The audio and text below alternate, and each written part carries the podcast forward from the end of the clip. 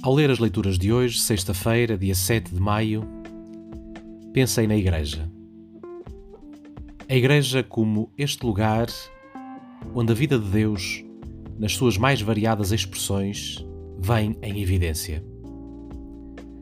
E comecei exatamente por pensar a Igreja como um lugar onde todos vivem em comunhão, onde todos partilham a sua própria experiência de relação com Deus e ao partilhar essa experiência com os outros, engrandecem a vida da Igreja. É por esta mesma nota que me impressionava muito a primeira palavra que escutávamos da leitura dos Atos dos Apóstolos. Naqueles dias, os apóstolos e os anciãos, de acordo com toda a Igreja de Jerusalém, resolveram escolher alguns irmãos. Este colocar-se de acordo com todos é uma nota clara e distinta da vida da Igreja de Jesus Cristo.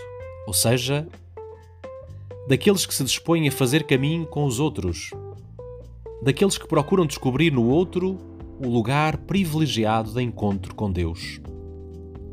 E ao encontrar Deus, fazem assim engrandecer a vida da Igreja. Por isso a Igreja só pode ser uma casa e uma escola de comunhão.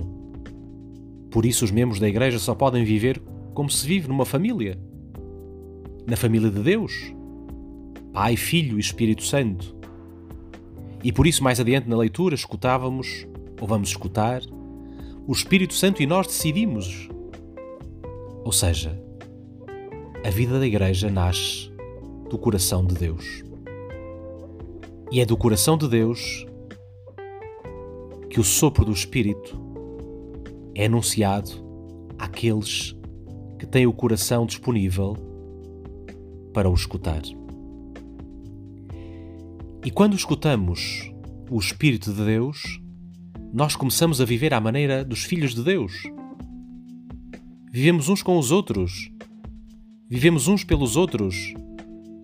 Vivemos como Jesus nos pediu que vivêssemos. Por isso, no Evangelho, Jesus nos diz: É este o meu mandamento, que vos ameis uns aos outros, como eu vos amei. Quando entro numa igreja, o meu primeiro olhar vai sempre para a cruz. Porque exatamente aí, nesse lugar cimeiro da vida de Jesus, consigo descobrir um bocadinho o que significa esta palavra: amar os outros como Jesus.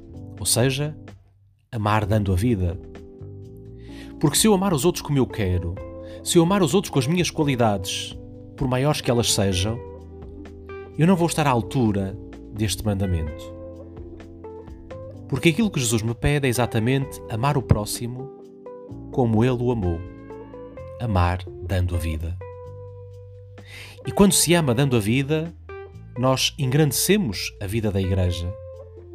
Nós fazemos com que a Igreja se torne cada vez mais esta casa, esta escola de comunhão, esta família. E quanto mais isso acontece, mais frutos aparecem diante de nós. E esses frutos são os frutos do amor de Deus. Então, o desafio hoje, neste nosso tempo, é exatamente continuarmos nesta lógica do amor.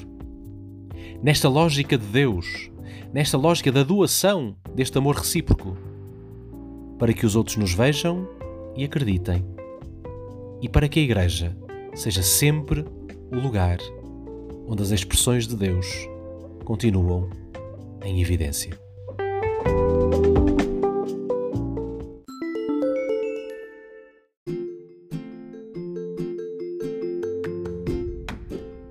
Olá, obrigado por ouvir o nosso podcast. O meu nome é João e sou um jovem para o mundo unido. Se gostaste da reflexão do Padre Zé Pedro, por que não partilhá-la com alguém? Segue-nos no Instagram e no Facebook para ficares a par das novidades que temos para ti. E não te esqueças, é sempre possível algo mais.